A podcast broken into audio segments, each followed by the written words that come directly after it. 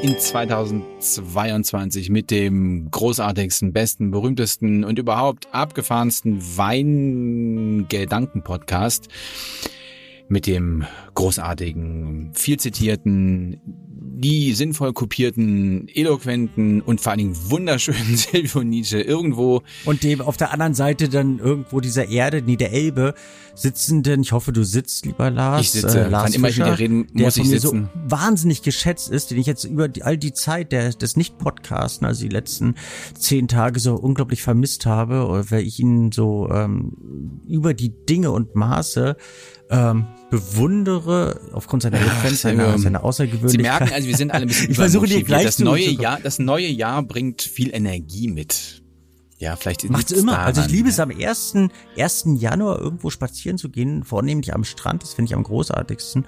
Und, und das, das neue Jahr, egal wie betrunken man vorher war, hat immer sowas, sowas Frisches. Das, also, das finde ich, finde ich erstaunlich. Also, es ist für mich so ein, Silvester so ein ist definitiv nicht mein Trinktag, weil das mich äh, total, weil ich das an dem ersten so sehr liebe, wenn man da früh aufsteht und man dann diese Ruhe des Tages so genießt, weil alle, jeder, äh, Ja. die ganze Welt gefühlt liegt verkatert irgendwie in der Koje und man kann diesen Morgen so genießen und diesen Tag und sich so auf Kommando einen reinzwirbeln ist eh nicht so meine Baustelle. Man lieber, lieber unverhofft kommt oft, ähm, ähm, wenn Freunde zufällig hereinschneiden und man es dann richtig krachen lässt. Völlig in Ordnung. Aber so auf Kommando muss nicht sein. Witz, witzigerweise ähm, geht's mir an vielen Silvestern, äh, was eigentlich die Mehrzahl von Silvester? Sil Silvesters. Silvesters. Definitiv nicht. Geht's Also ich glaube, dass es ein ähm, Pluralwort gen- ist und spricht das, Ja, ich das glaube auch, Silvester ja. und die Silvester. Ei- ei- Eigentlich genauso. Also zum einen, weil ich ja viel äh, in vielen, vielen Jahren in der Gastronomie arbeiten durfte. Und danach hat sich dann für mich Silvester irgendwie so entmystifiziert, weil man, man das, was man nicht darf, das findet man toll. Und dadurch, dass ich nicht feiern durfte, fand ich das immer toll, dann irgendwie zu feiern. Und ich hatte aber ein, ähm, ein, ein extremst interessantes, amüsantes und außergewöhnliches Silvester. Das war zur Jahrtausendwende. Weißt du noch, was du zur Jahrtausendwende gemacht hast? Ich muss zu meiner Schande gestehen, nö. Ich lass dich mal überlegen und erzähl mal von meinem. Und das ähm, war, dass ich damals ja in Kalifornien äh, gelebt habe und jemand ähm, wohl sehr exponiertes ähm, aus einem Hightech-Konzern hatte die gesamte Villa, wo, in der ich gearbeitet habe, gebucht und hat dann, aber da hatten ja alle diese, diese Millennium-Angst, dass irgendwie alle Computer dann von jetzt auf gleich um die Ohren fliegen, hat diese, diese Villa zwei Tage vorher storniert und ähm, wir hatten mehr oder weniger ganz überraschend frei. Also es musste alles bezahlt werden. Da haben sie gesagt, okay, Kids, dann geht ihr auch feiern. Und ich bin mit einem Freund damals dann nach Santa Barbara gefahren, ähm, durfte dort von 99 auf 2000 Silvester feiern. Und das war in der Tat bei einem Freund ähm, des Freundes. Und der war wohl ähm, der einer der größten Konzertveranstalter, ähm, die die es dort gibt in ähm, in Südkalifornien. Und das war so witzig. Also ich ich ich ich hab's ja nicht so mit mit Showmenschen oder Showwelten. Ähm, also es, es gab nur Champagner bis zum bis zum bis zum Umfallen. Es gab natürlich auch andere ähm, Konsummittel, welchen ich glücklicherweise äh, niemals wirklich zugesprochen habe. Also Drogen wurden dort drauf und runter. Es gab da so ein ein ein ein ein, ein Schrank, wo so verschiedene Mensch, Schubladen waren und jeder konnte sich daran Silvio. bedienen. Also ganz Herrgott. ganz schräg. Und ähm, es war so so über fancy. Also ich habe sowas noch wirklich noch nie erlebt und ähm, dort durfte ich dann Millennium trinken. Das war auch das einzige Mal, dass ich ähm, Champagner aus Flaschen getrunken habe, wo ich gemerkt habe, ey, es macht keinen Spaß. Und dann eben auch so dieses exzessive Feiern. Seitdem war ich auch nie wieder so ähm, so so betrunken an Silvester und habe Champagner nie wieder aus Flaschen getrunken. Und aber es war ein ein legendärer Abend damals in in Santa Barbara. Ich habe damals auch auch Künstler, die ich eben auch selber sehr sehr gemocht, sehr angehimmelt habe, dort getroffen. Es war witzig. Also es war das war für mich eines der der legendärsten äh, Jahreswechsel, ähm, die ich erleben durfte, der legis, der legis, legendärsten Jahreswechsel, die ich erleben durfte. Und Also äh, bleibt so mir für immer in ne? Erinnerung. Ich Ja, schwierig. leider, also ich habe jetzt richtig, ich habe dir angeregt zugehört und versucht nebenbei äh, zu überlegen. Ähm, ja, ich habe überlegt und bin aber zum Schluss gekommen, dass ich mich tatsächlich nicht erinnern kann. Also ich weiß, also ich habe so eine diffuse, diffuse Erinnerung daran, dass ähm, alle wie verrückt auf irgendwelche ähm, damals noch koffergroßen Telefone geguckt haben, ob jetzt irgendwie die Welt ob das Telefon entweder kaputt geht oder ohnehin die Welt abstürzt, äh, ob des Jahrtausendwechsels. Aber so richtig auf Tasche habe ich das nicht mehr.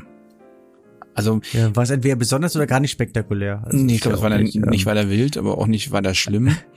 ähm, und wie gesagt, also großartig betrunken war ich nicht. Also wie gesagt, Silvester war nie so nie so meins. Also hat mich nie sonderlich interessiert. Ich habe teilweise auch auch im Mediengeschäft sind das natürlich so, es sind äh, Silvester, Weihnachten doch eher Tage, an denen man arbeitet und habe dann doch oftmals auch noch am 31. gearbeitet, musste dann am 1. wieder irgendwie zu, zu Nachrichten raus oder irgendwie sowas und war auch völlig zufrieden damit, ähm, schlicht bei einem Film, äh, einen Film zu sehen, alleine und dann einzuschlafen und am nächsten Tag dann eben frisch und früh zu, zu arbeiten. Also Silvester war tatsächlich nie mein, also ist jetzt zum Geschichtenerzählen doof, aber ich habe ähm, hätte für Silvester und äh, 2000 nichts auf Tasche.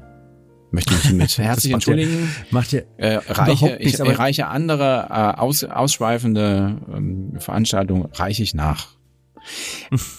Heute aber ist was anderes Ausschweifendes ähm, unser Thema. Ja, etwas, was dich, was dich auch sehr, sehr bewegt hat, was also seit unserer letzten also, Kommunikation. Also nicht nur bewegt, sondern auch betroffen. und tatsächlich. Glaube ich ehrlich. Also das habe ich auch richtig gemerkt. Ich habe dich selten so sprachlos erlebt und um, um den Zuhörer vielleicht so ein bisschen als ZuhörerInnen also ein wenig abzuholen. Ähm, na, na, nach unserer letzten Kommunikation über über ähm, oder unserem letzten Podcast, wo es um Weinkeller ging, dann ähm, hattest du mich ja ähm, angesprochen, gesagt, hey, ich würde ganz gerne mal und dann auch im gereiften Zustand ein paar Flaschen von was Was war's damals? Chateau Margaux, Margaux, Chateau ähm, Margaux kaufen, ist es gewesen, ähm, genau. Schau, schau mal, schau mal, was ähm, was du machen kannst. Ob mal A, was dann hab ich dir relativ, und B, was die Preise sind und so. Und dann gab es relativ flott von dir eine WhatsApp, wie das heutzutage obwohl das Kriegen so ist. gar nicht so einfach war. Also man braucht da schon sehr gute Quellen. Also für dich war es, erschien es flott, aber es war schon eine, eine Menge Arbeit dahinter. Ja, umso und ähm, deine es, Reaktion es- fand ich ja. inter interessant, weil ich, ich halte dich ja schon für sehr äh, bewandert auf dieser Ebene oder sehr auch sehr ähm, Ja, ich, ich mich selbst ja auch für, für ebenso blickig wie, ähm, wobei ich, ich auch überhaupt nicht verstehe, warum so ein simples Google vorher mich auch nicht ähm, er- ereilt hat. Ähm, und die Aufgabe bestand eben, also, also wir können das offen sagen, es war Chateau Margaux, es ging um, um Jahrgänge, du hast mir jeweils Preise geschickt und dann war das, in, so wie du es geschrieben hast, auch so ähm, ein Preis, also 500, 600 Euro, keine Ahnung, wie sowas, im Sechser. Das war brutto war es dann 900 Euro. Ja, das, das war ja, das wäre gar nicht das Problem gewesen. Also irgendwo stand netto, das stimmt. Aber ähm, ich tatsächlich für mich fälschlicherweise davon ausgegangen bin, dass du sehr wohl den Kistenpreis meinst und nicht die, die Flasche in der Kiste. Und Was, als was ich dann, Gelächter ähm, letztlich dem animiert lieben hat. Silvio also, sagte, ja, okay, ich nehme 17, 16 und 15.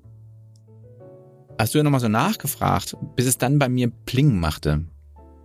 Und dann war ich kurz ruhig. Es gibt, es gibt, es gibt ja davon ähm, äh, Sechser- und Zwölfer-Kisten und ähm, da hatte ich dann gefragt, ob du jetzt eine Sechser- oder Zwölfer-Kisten, ob dir das, ähm, äh, ob das so so in Ordnung ist.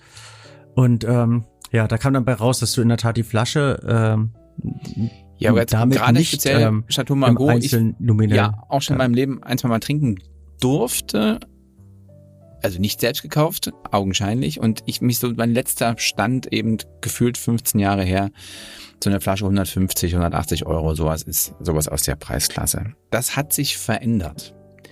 Massiv. geringfügig, geringfügig Massiv. und ähm, Und Ja. das finde ich schon, schon krass. Und dazu muss man sagen, ähm, zum heutigen Thema Weininvest, also investieren in Wein, ähm, gab es auch gab es doch durchaus von Zuhörern und Followern den Wunsch, dieses, das nochmal zu thematisieren, weil es ein Thema ist, was irgendwie, sagen wir es mal, en vogue ist, die Menschen beschäftigt ähm, und eben weil es auch so wahnsinnige Blüten treibt. Ja, und wenn man über Weininvest redet, dann war auch so in den Gesprächen, die ich geführt habe, ging es auch ganz schnell ähm, ähm, um, um Preistreiberei, um chinesische Investoren, ähm, die zum einen diese Flaschenpreise in die Höhe treiben, zum anderen halt irgendwie inzwischen schon 200 ähm, ähm, ähm, Weingüter allein in Bordeaux gekauft haben und so weiter und so weiter. Und da waren wahnsinnig viel also Interesse, Bewegung und Emotion dabei und eben meine äh, meine eigene meine Selbsterfahrung spielte jetzt eben dann auch nochmal eine Rolle. Also deshalb beschäftigen wir uns heute mit dem Thema investieren in Wein. Wobei ich das ganz klar differenzieren würde. Auf der einen Seite in das eigene Weinvergnügen, was sich mehr als lohnt, was sich durchaus lohnt. Und ähm, da und das geht es zum einen natürlich um, dass mein Ansinnen des Kaufens der Flaschen ausschließlich dem Eigen, also dem, dem Trinken galt. Also ich war überhaupt, ich wollte einfach diesen großartigen Wein trinken und werde das aber jetzt so zumindest erstmal so schnell nicht tun, weil mir das ist, also mir sind sieben, acht, neunhundert Euro die Flasche, das ist mir zu viel Geld. Also bei aller Liebe, Emotion, Passion, das ist zu viel. Kann ich für mich zumindest Punkt heute. Kann, kann ich teilweise nachvollziehen. Also ich kann auch deinen, deinen Schockzustand nachvollziehen. Für mich war es nicht so überraschend, weil ich halt in der in dem Business drin bin. Dein und dadurch habe ich natürlich diese Preis, teures ähm, Brot. Diese, die, die, die, äh, ja, nein, das ist ja ganz bewusst auch nicht unser Kerngeschäft, was ich eben persönlich sehr gut finde. Es ist ganz leicht, sich da eben auch hoch zu trinken, eben auch mit seinen ähm, mit seinen Kunden dann irgendwo da hat man sich hochgeschlafen, so dieses Basisdenken dann mhm. irgendwo. Ja, genau. ähm, jetzt habe ich einen Faden verloren. Danke, Lars. Ähm, das ist nicht dein Kerngeschäft. Also ich, ich habe mich be bewusst mehr oder weniger dagegen entschieden, was ich eben auch sehr, sehr gut und wichtig finde, aber natürlich muss man immer so ein bisschen die, den, äh, auch so den, das Auge so am, am Nabel der Zeit äh, haben und äh, viele motiviert natürlich eben auch das, ähm, ähm, die, was so in diesem High-Wine-Segment passiert, ähm, entweder für, für, zu besseren Qualitäten oder eben auch zu, zu äh, Preisstrukturen, die sich dann irgendwo dort auftun. Ähm, und dadurch, dass ich eben ähm, das natürlich im Fokus habe, war es für mich gar nicht so überraschend, dass äh, Margot jetzt keine Ahnung. Also für mich war das Euro kostet, überraschend Betrüß und die 3, 4, 5.000 Euro kostet. Das muss ich offen gestehen. Ja, genau. Natürlich. So, eine Flasche Petrus, die locker 4000, hatte eine Flasche. Und nun habe ich natürlich recherchiert und habe mich damit befasst. Und äh, wenn du dann, äh, Google ist keine Recherche, gar, auf gar keinen Fall, aber wenn du eben bei Google eingibst, Wein investieren, kommt sofort so, auch so, so, so griffige Begrifflichkeiten, ne? so reifende Rendite, stabiles Investment. Ähm, man kann, es gibt Weinanteilsscheine, Weinbanken, äh, es gibt, also du kannst die Flaschen kaufen und lagern, du kannst aber auch direkt Aktieninvestments tätigen bei, keine Ahnung, Remy Control und wie sie irgendwie alle heißen. Ähm, es gibt Weinindizes, habe ich gelernt. Da, also das ist, wird an der Börse, Stock und so weiter, wird weltweit gehandelt. Aber Herrgott nochmal, der ist doch zum Trinken da. Was ist denn das, wo, wo liegt denn der Reiz darin, ähm, eine Flasche, also Wein zu erwerben, den ich mutmaßlich nicht trinke, weil ich ihn ja also für Gewinn verkaufen will. Erklär mir das mal. Grund grundsätzlich ähm, geht es dem Menschen oder zumindest in einem gewissen Teil der Welt ähm, seit einigen Jahrzehnten ja doch immer ein bisschen besser. Und wenn es mir ein bisschen besser gibt, habe ich auch hin und wieder den ein oder anderen Euro über, den man dann irgendwo ganz gerne investieren möchte, um ihn zu sichern, um ihn zu wahren. Und eines der Güter, die eigentlich an Qualität und auch uneigentlich an Qualität nicht, äh, äh, Entschuldigung, an, an Wert nicht verloren haben, ähm, ist Wein. Also wenn du die letzten 50 Jahre Rückblick betrachtest, hat man in vielen äh, Dingen Geld verlieren oder versenken können, eben auch in verschiedenen Aktien äh, oder in verschiedenen sonstigen Wertpapieren oder sonstiges. Aber Wein war neben Gold immer sehr stabil. Es gab äh, einige Auf und Abs, aber grundsätzlich kann man sagen, rückblickend hat sich das alles immer sehr wohlwollend entwickelt. Und das motiviert natürlich eben auf diese relativ sichere Bank und somit eben auch auf sichere Karten in dieser sicheren Bank zu setzen, was dann eben den Preis bestimmter Weingüter ähm, ja nicht nur verdoppelt sondern, oder verdreifacht, sondern teilweise verzehnfacht hat. Hinzu kommt, dass teilweise weniger dafür qualitativ hochwertiger getrunken wird und die Leute sich das einfach leisten können. Und wenn ähm, so mancher Multimillionär sagt, ich habe heute Abend ähm, zwölf Leute zu Hause, wenn man natürlich auch mal eine schöne Küche hat, die man zeigen möchte und möchte ein paar Flaschen Wein dazu trinken, dann darf es natürlich auch nicht das Schlechteste sein. Und da sind dann Weine für drei, fünf, 1000 Euro nicht selten anzutreffen. Und, und ähm, das sorgt für natürlich dem, Verknappung, was eben auch dann irgendwo für den, ja. Bleiben wir mal bei dem Invest. Ich habe ähm, bei einer Investmentberatungsbude ähm, folgender, ich lese es mal vor. Dabei sollten Investoren Wein als Kapitalanlage nicht als Konkurrenz zum Aktienmarkt verstehen. Investitionen in Wein sind geprägt von einer niedrigen Volatilität und einem großen Sicherheitsfaktor. Denn allen äh, ähm, begrenzt verfügbaren Sachwerten ist gemein, dass sie einen gewissen intrinsischen Wert besitzen, weshalb sie, anders als Aktien, nicht auf Null fallen können. Selbst wenn die erhoffte Wertsteigerung ausbleibt, bleibt ein gewisser Sockelwert im Wein als Kapitalanlage erhalten. Etc. etc. Und dann wird zum Schluss auch noch darauf verwiesen, dass es Steuervorteile gibt. Ja? Ähm, weil wenn man äh, letztlich den Gewinn irgendwann realisiert und man die gesamte äh, äh, Sammlung zum Beispiel en bloc verkauft, ähm, dann ist das, macht man das als Privatmann, es wird nicht besteuert, etc. etc. Das ist da geht es, glaube ich, nicht nur um, ich meine, das ist ein netter Nebeneffekt, das ist quasi so eine Art leidenschaftliches Investment, dass der, dass der Multimillionär nochmal aus dem Keller irgendwie eine Kiste holen kann oder ein Fläschchen. Aber da geht es ganz klar um, um Gewinn machen. Also jetzt mit mhm. einem, sag ich mal, eher so mittleren Interesse dafür, ob der Wein nun fetzt oder nicht, sondern ganz klar, war das ein guter Jahrgang, wird er sich entwickeln, wie lange ist er haltbar, wann kann ich den kaufen, wann kann ich den verkaufen. Ich oder? selber mag es eben aufgrund dessen auch nicht, weil es eben den Markt für die Weintrinker selber komplett kaputt macht. Wie man an mir hervorragend sehen kann, weil ich jetzt quasi so gesehen nie wieder in den Genuss einer Flasche Chateau Margaux komme, weil das für mich ausufernd ist, dieser Preis. Also nicht zuletzt aus dem Grund heraus ähm, versuche ich das auch nicht zu forcieren, versuche es eben auch nicht zu untermalen. Und so manch einer ist da vielleicht auch so ein bisschen ähm, träumerisch unterwegs, dass er sagt, okay, ich kaufe halt sechs Flaschen, keine Ahnung, Sassicaia Tignanello, Petrus Margot und verkauft die dann irgendwie in 10, 20, 30 Jahren wieder. Das funktioniert grundsätzlich, wird aber wahrscheinlich, glaube ich, in Zukunft auch mal ein bisschen schwerer werden, weil man grundsätzlich immer so das Problem hat, ähm, der Nachweisbarkeit, A, wo man den Wein gekauft hat, B, wie man den Wein gelagert hat. Ähm, und dann eben, und das ist manchmal das Schwierigste, ob es eben ein Originalwein ist, weil die alle, die Fälschungen sind ja so, so enorm, die teilweise auf dem Markt sind.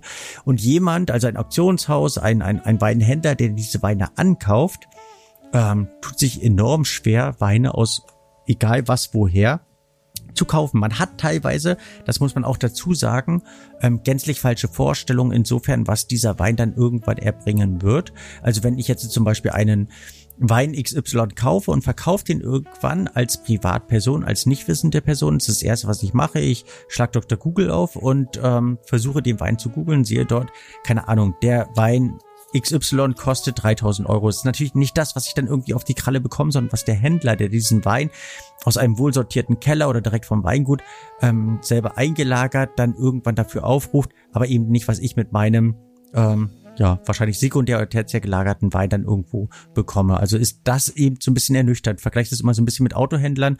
Das, was ich selber für meinen Golf bezahle, bekomme ich natürlich nicht, wenn ich ihn verkaufen würde. Und das ist dann schon ein gewisses Realitätsbewusstsein, was dann irgendwie wiederkehrt. Hinzu muss ich dann eben verschiedene Nachweise erbringen, wie der Wein eben gelagert wurde oder eben woher ich ihn habe, wenn ich mit seriösen Händlern zusammenarbeite. Aber lass uns das Aber auch, auch da ist es äh, ganz konkret machen. Wenn wir jetzt den, den, keine Ahnung, wir nehmen Chateau Petrus, Jahrgang 2018. Mhm. Wenn ich jetzt auf dem Weingut anrufe, was kostet der mich? Auf dem Markt liegt also der jetzt ungefähr bei, keine Ahnung, 4000 Euro. Wenn ich ihn jetzt googeln würde. 2018 ist in dem Fall jetzt noch gar nicht ähm, verfügbar. Also es wäre 2017, den du jetzt so frei kaufen könntest. Ähm, der liegt ungefähr bei 4000 Euro. Also je nachdem, ähm, wo du ihn kaufst, was du kaufst. Also wenn jetzt Lars Fischer da anruft und sagt, hier Kuckuck, ich hätte gerne eine Kiste, was passiert denn da?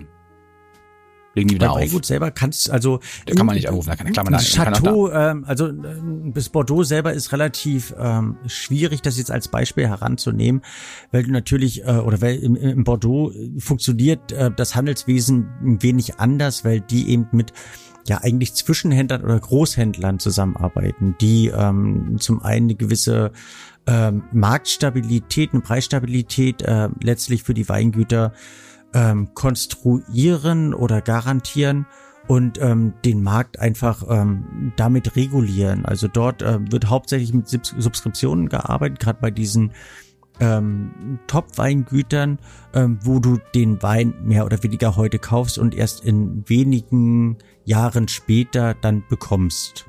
Also du, du, du zahlst dann sozusagen in, äh, in das Weingut ein, was auch eine Art der, der Spekulation ist. Und irgendwann, wenn der Wein dann auf dem freien Markt ist, wird er wahrscheinlich, es war früher noch mehr, jetzt noch ein bisschen weniger, ähm, heutzutage 10, 20, früher 30, 40 Prozent mehr kosten. Also du wirst gar nicht direkt bei dem Weingut kaufen können, was bei den absoluten Top-Weingütern weltweit eigentlich kaum möglich ist, sondern die arbeiten mehr mit ihren Händlern zusammen, ähm, um einfach eben auch den, den Preis nicht überborden zu lassen. Ein Riesenproblem ist ja ein sogenannter Sekundärmarkt, der dann letztlich entsteht. Also ich finde, finde, also eine Flasche für 4000 Euro ist ein überborden ausgeuferter Preis. Da steht auch nichts mehr im, also das hat auch mit dem Produzieren und äh, mit der Arbeit im Wein und PR und Marketing ja alles nichts mehr zu tun. Da ist ja so eine Wahnsinnsspanne. Also lass es 200, 300 Euro sein. Alles verstehe ich alles noch. Aber dann, dann wird's doch komisch. Oder ist das dann schon im Bordeaux gesagt, der, der, der, der Händler schon so viel aufschlägt, dass er die quasi für 1000 kauft und dann direkt für 3000 verscheuert, äh, für 4000? Äh, also jemand hat zu mir mal gesagt, dass im Porsche die gleiche Technik wie im Golf steckt. Das, ähm, das, bei den alten Autos stimmt das definitiv. Es ist nicht der Golf, in dem Fall ist es der Käfer. Das, also die ersten Porsche, der 356er, wenn ich das hier mal ausführen darf. Das sind beides luftgekühlte Autos und lustigerweise gibt's, hat Porsche früher auch ähm, Feuerwehr-Wasserpumpen gebaut. Das war der identische Motor im Prinzip des, ähm, des ersten bekannten Porsche, den wir so kennen, der 356er. Das ist absolut korrekt. Ähm, und sicherlich ist, in all, ist all diesen Luxusgütern eigen, ähm, also sei es jetzt überteuerter Whisky oder eben Champagner oder äh, irgendwelche Uhren, also im Uhrengeschäft ja das gleiche in Grün, aber natürlich auch bei Autos, dass da im, im Marketing wahnsinnig viel Geld gesteckt wird. Und du es hast ist da vielleicht gar nicht so das Marketing, sondern einfach eine Frage der, ähm, der Verknappung, der Begehrtheit.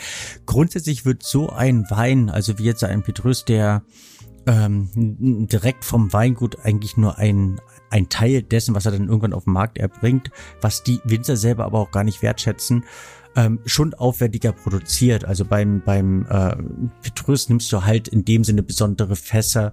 Du hast besonders viele äh, Lesehelfer, Erntehelfer. Also musst ähm, das teilweise eben im Burgund äh, bei, bei renommierten Produzenten oder eben auch in Bordeaux beobachten, wo halt andere Weingüter in gleicher Größe vielleicht mit zehn Erntehelfern arbeiten hast du bei diesen renommierten Weingütern, da, da watscheln 500 Leute oder zwischen 200 und 500 Leute durch die Weinberge und da wird selektioniert, selektioniert, selektioniert und was äh, vielleicht bei einem normalen Wein im Einstand im Produktionskostenwert vielleicht irgendwie 10 Euro wären, ähm, ist bei so einem Wein dann wahrscheinlich so zwischen 2 und 400 Euro, je nach Jahrgang, je nach ähm, Ertragsmenge. Da ist ja irgendwann ein Deckel, ähm, also Neuanlagen und so weiter. nicht mehr höher. Aber da, da gibt's eine Grenze und alles darüber hinaus wäre totaler Quatsch. Also mehr, mehr kannst du nicht, außer dass du halt noch irgendwie eine Anzeige im bunten Magazin, also dann Marketingkosten hast, was du ja im Prinzip nicht brauchst, weil die Sachen sich sowieso verkaufen.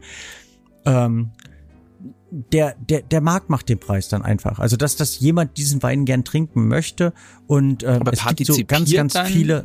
Jemand davon? Also bei, bei Lux, also bei Luxusprodukten ist es ja auf jeden Fall nicht so. Also mein, meinetwegen eine Rolex, die kostet, keine Ahnung, 8.800 Euro. Die ist, wenn die den Laden verlässt, direkt 20.000 wert. Durch die Verknappung. Mhm. Ja, von diesem, diese, diese 11.000, 12.000 Euro Gewinn, die da drinnen liegen, oder sagen wir die locker 100 Prozent, die sind, liegen voll auf der Seite des, des, des Zweithändlers, wer auch immer das ist. Also so ist es bei Rolex hat da nichts auch. davon. Also gilt auch für Porsche, für begehrte Modelle. Dasselbe in grün. Ne? Fährst ins Auto vom Hof, ist direkt Mehrwert gibt's ja auch selten. So ist es beim Wein in vielen Bereichen eben auch, dass es eben ganz viele Weine gibt, nur um diese zu trinken, weil Geld einfach dann keine Rolle spielt, äh, wird oftmals jeder Preis bezahlt, um eben auch die Quelle zu garantieren, die Echtheit zu garantieren, ähm, den perfekten Zustand des Weines zu garantieren. Ähm, dass Geld dann keine Rolle spielt. Also Aber das kann doch für dich als Winzer, profitiert.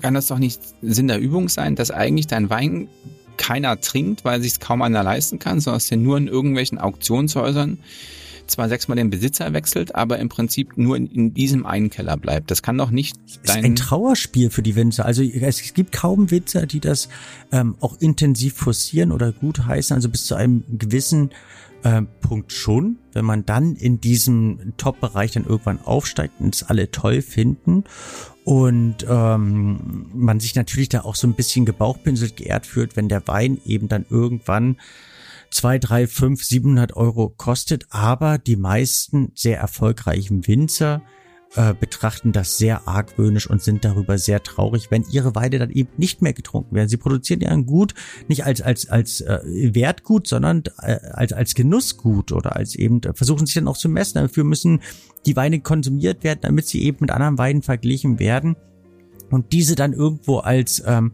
als Invest zu sehen oder rein als Kommerzobjekt, das äh, missfällt vielen Winzern. Manchmal eben auch, weil sie so ein bisschen auch Angst vor der Zukunft haben, dass sie sagen, es wird so dermaßen hochgepusht, wer hochfällt, äh, wer hochsteigt, fällt auch tief. Und ähm, das ist so eine, so eine Grundangst auch mit dabei. Also die Winzer selber mögen es nicht, sind dem oftmals hilflos gegenüber ausgeliefert. Manche Winzer gehen auch so, in, also gehen da auch hin und ähm, suchen ganz gezielt ihre Weinhändler, mit denen sie zusammenarbeiten, danach aus, dass die zum Beispiel nicht ins Investment die Weine verkaufen, sondern in die Gastronomie zum Beispiel, dass die Weine auch wieder getrunken werden und dass die Weine auf Weinkarten erscheinen, dass die Weine auch wieder greifbar sind. Und da gibt's einige legendäre Weingüter, die da eine gewisse Wertigkeit drauf drauflegen. Also es ist jetzt äh, gerade in Deutschland, Igor Müller zum Beispiel, äh, Schatzhofberger, ähm, Riesling, kaum noch auf Weingarten, kein, kaum noch auf Weinkarten verfügbar, weil sie weit, weltweit irgendwo in Kellern eingelagert äh, werden, weil sie eben für ihre Langlebigkeit bekannt sind. Und das war eben ein, ein, ein Riesentrauerspiel für das Weingut, dass sie ähm, dass, dass die Weine eben kaum noch konsumiert und eben verglichen werden. Wäre für, für mich jetzt ein schöner Anlass, eine Rubrik zu eröffnen. Ich packe meinen Koffer.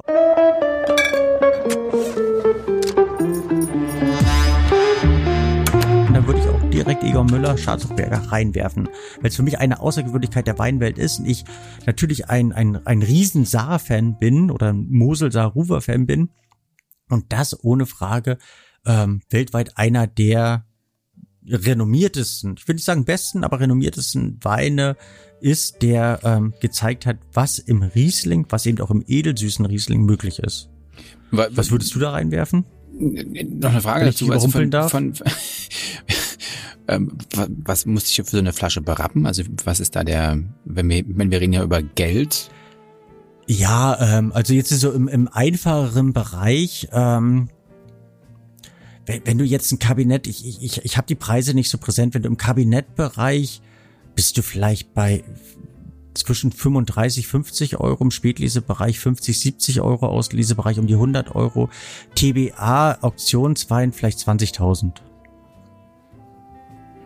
Normalflasche, also 0,75, nicht kleine Flasche. Würde ich jetzt mal hoppala sagen, okay. Hm. Also ich würde. Aber du hast halt Einzigartigkeiten und du kannst eben auch für, für 35, 40, 50 Euro kriegst du ein, ein, ein Kabinett und, und kannst damit die, die, ähm, die Handschrift des Winzers, und das ist ja ein Geld, was man, wenn man sich auch zwei Wochen das Taschengeld zur Seite legt, ähm, durchaus leisten kann. Und da finde ich das eben gar nicht. Ob man jetzt ein TBA dann wieder als Investment sehen muss, das ist wieder eine andere Frage. Aber ja. Also ich würde, da, da ich muss die Flasche ja nicht bezahlen, die ich da mitnehme. Es ist ja nur ein Traum, den wir hier leben. Ja. Mm. Ich würde dann tatsächlich ähm, das von mir sehr geschätzte ähm, linke Ufer des Bordeaux ähm, bemühen. Also Margot ist zu teuer, haben wir festgestellt, auch wenn es keine Rolle spielt. Ähm, Lafitte, Mouton, Rothschild, alles durchgeleiert. Was kann man dann da von den Top-Dingern noch trinken? Oder was, was muss man, was muss man getrunken haben? Wie sieht's aus mit Latour? Mit Palmer? Also abgesehen davon, äh, wir, letztlich haben wir ja auch so ein bisschen den Lebenspodcast hier. Und ich ähm, empfehle dann immer so ein wenig ähm, vielleicht, um es wirklich aktiv zu trinken, sollte der Wein ja eine gewisse reife Fähigkeit, eine gewisse Reife haben. Und ähm, wenn ich selber Weine aus diesen Weingütern trinke, mag ich es wirklich ganz gerne, dass man vielleicht nicht die erste, sondern teilweise die zweit, manchmal sogar die Drittweine probiert und ähm, sich den, den Wein einfach so ein wenig ähm, ja, hingibt. Und da würde ich jetzt zum Beispiel nicht unbedingt eine Latour, sondern eine Ford Latour trinken, den ich ähm, schon aus vielen Jahrgängen trinken durfte, sehr, sehr gewährt, also sehr, sehr wertschätze. Und das wäre was, was ich für uns, das war eben auch in großen Schlücken und da lieber eine zweite Flasche. Okay. Konsumieren können. Was kosten die? Wo liegen die preislich? Puh, es kommt natürlich da auch mal so ein bisschen drauf an, ob du etwas Gereiftes haben möchtest oder ob du ähm, einen haben möchtest, der, der direkt ja frisch auf dem Markt ist. Aber da bist du vielleicht bei mal, mal ganz schwierig. Ähm, witzigerweise sind die gereiften manchmal sogar günstiger als die aktuellen, aber so beim aktuellen Jahrgang bist du vielleicht bei 200. Okay, das kriegen wir mit, mit Entschlossenheit noch hin. Okay. Ist es auch wert, finde ich. Also es sind dann schon so Weine, wo du eine gewisse Einzigartigkeit hast und ähm, wo du sagst, ja, das war mir das Geld jetzt wert. Zumindest wenn man, wenn man ein bisschen, man muss bei diesen Weinen im Allgemeinen immer sagen, dass es ähm, niemals ein Lebensziel sein sollte, irgendwie ähm, 5CL ähm, Petrus abzukriegen von irgendwas, weil da bist du enttäuscht für diese 100 Euro, die du irgendwie bezahlst. Das ist, das kann, kann der Wein überhaupt nicht erbringen. Also solche Weine sollte man immer mit einer gewissen, mit einem gewissen Bewusstsein, mit einer gewissen Offenheit trinken, um, ähm, um sich auf diese Weine dann irgendwo auch einlassen zu können und auch zu wissen, worauf ich achten muss, dass ich das Besondere in diesen Weinen auch erschmecke. Sonst ist es ein, ähm, im, im schlimmsten Fall ein gerbstofflastiger, äh, bitterschmeckender, stinkiger Rotwein. Wo du fra dich fragst, warum zahlen Leute dafür 300, 400 Euro. Aber wenn du eben so, als, als wenn du, das keine du, Ahnung. Das hast du wirklich in, äh, schön auf den Punkt gebracht. So ein Oller ja, aber wenn, äh, sonst, sonst, sonst, sonst ist es halt irgendwie so, als wenn du ähm, zu irgendeinem Top-Dirigenten die ähm, Elbphilharmonie gehst und dich fragst, warum kostet das Ticket jetzt 600 Euro? Ist ein schönes Haus. Äh, ich glaube auch, weil sie lange dran gebaut haben, die Steine ja auch älter werden. Aber warum habe ich da jetzt für diesen Platz die 600 Euro bezahlt und ähm, irgendwie und in der Kneipe um die Ecke im Fernseher? Das ist die Verknappung. Es bleibt bei der Verknappung. Ähm, das hat auch schon was Besonderes. Also die, die Elbphilharmonie soll ja eine besondere Akustik haben. Das ist alles unbestritten. Aber lass uns mal bei meinem bleiben. Also noch bin ich da, ähm, bin ich noch nicht zufrieden. Ich, also ich glaube schon, dass die Verknappung spielt eine Rolle. Also um Luxusgut zu schaffen, sei es irgendwelche dämlichen Handtaschen oder Uhren oder sonst was, ist Verknappung das große Ding. Glaubst du, Und dass Qualität. es Weingüter gibt? Gut, also irgendwie anständig sollte das Ganze schon sein. Ja, es gilt ja auch für, keine Ahnung, Patek Philippe und Rolex, das sind ja jetzt keine schlechten Uhren, ganz im Gegenteil, das sind ganz wunderbare Uhren. Die Preiseinschätzung ist trotzdem absurd. Ähm, denkst du, dass diese, diese künstliche Ver dass Winzer aktiv künstlich verknappen? Ja. Also ein legendäres Beispiel ist aus, aus Deutschland mit einem Riesling, der von Klaus-Peter Keller aus dem Rheinhessischen angeboten wird, der G-Max. Den gibt es nur in einer ähm, GG-Kiste, also mit Wein aus großen Lagen. Und äh, du kannst ihn nur in dieser gesamten Kiste kaufen. Es war einer der ersten, der es ähm, geschafft hat, eben dieses ähm, absolute Prestige ähm, Image um diesen Wein aufzubauen. Allein dadurch, dass du diesen Wein nicht frei kaufen kannst, sondern nur in dieser GG-Kiste, wo du alle im Prinzip GGs, die auch alle durchaus anständig sind, ähm, mitkaufen musst, um an diesen Wein zu kommen. Also es ist ja in dem Sinne eine ganz gezielt gewollte künstliche Verknappung. Und eine sinnvolle Marketing oder eine funktionierende Marketingmaßnahme. Ist nicht unsmart. Oder dass du halt jetzt ähm, zum Beispiel ähm, ein Weingut aus Burgund, Domaine de la Moniconti, die ganz klar gesagt haben, ich arbeite mit einem Händler zusammen, der die Weine nur in die Gastronomie verkauft. Also nicht mehr als äh, Spekulationsobjekte, sondern nur ähm, die Weine konsequent in die Gastronomie. Dadurch ist natürlich der Markt der frei verkäuflichen Weine umso knapper, was die Preise nochmal intensiviert. Also es ist ja in dem Sinne zwar eine äh, sehr smarte, auch sehr ähm, Ehrenwerte, lobende, man, ja. und ehrenwerte ähm, Strategie, die man dann fährt, aber es sorgt natürlich dafür, dass der sonstige Markt extremst gepusht wird.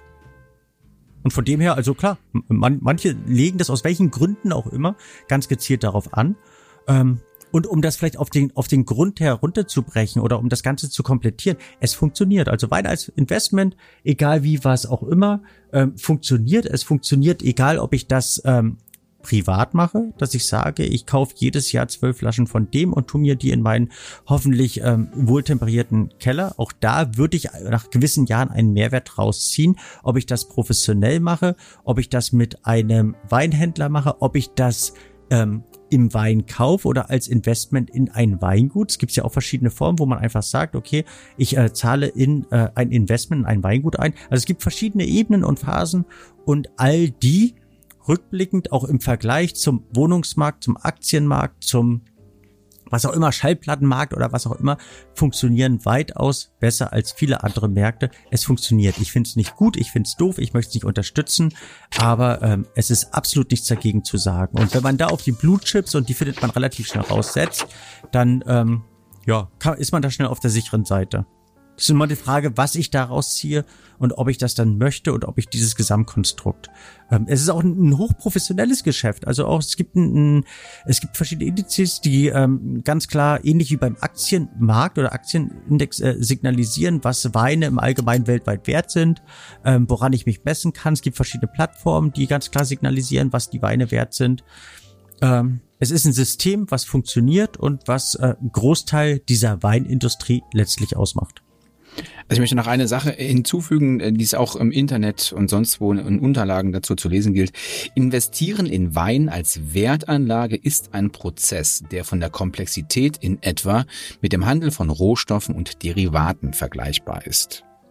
Weil natürlich man sich beschäftigen muss mit den Häusern, mit den gegebenenfalls auch äh, Anteilseignern, die hinter so einem Weingut stehen, mit Händlern, ähm, und natürlich auch im Zweifelsfall etwas tiefer in die in die in die Weine rein einsteigen muss, so Lagerung, äh, Lagerfähigkeit, Trinkreife etc. etc. Insofern ist es natürlich auch charmant, sich äh, ist investieren in Wein doch charmant, wenn man sich intensiv mit Wein auseinandersetzen muss und man muss probieren. Dennoch ähm, kann ich für mich konstatieren, dass das ähm, Hochtreiben von, von, von Preisen äh, um gegebenenfalls auch selbst ein Investment zu stabilisieren oder Preise zu stabilisieren oder auf hohem Niveau zu halten. Wenn das dazu führt, dass, dass letztlich ähm, ein Wein kaum noch trinkbar ist, weil er nicht bezahlbar ist, dann empfinde ich das als schade und finde Weininvestment doof. Das mhm. wäre jetzt so meine also Konklusion. Geht mir zu, zu ein Prozent genauso, dass zu ähm, ich das überhaupt nicht äh, nein, zu 100 Prozent, entschuldige.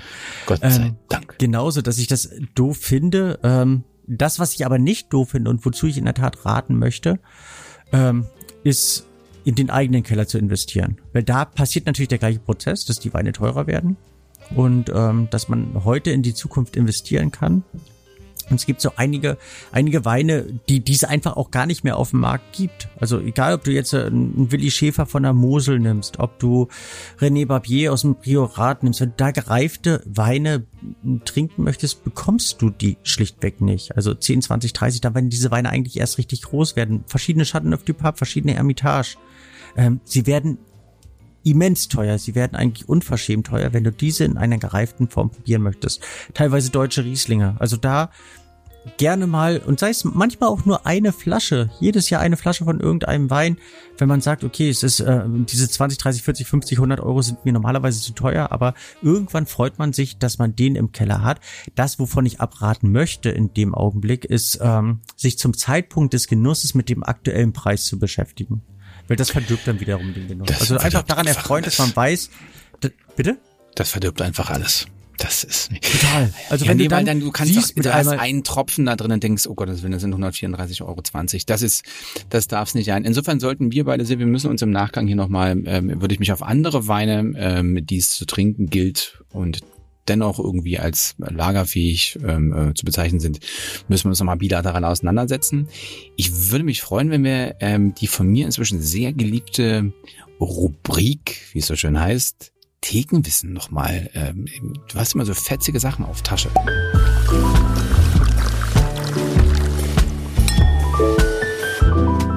Vielleicht können wir dieses Thema, traurige äh, Thema Weininvest irgendwie launig ausklingen lassen.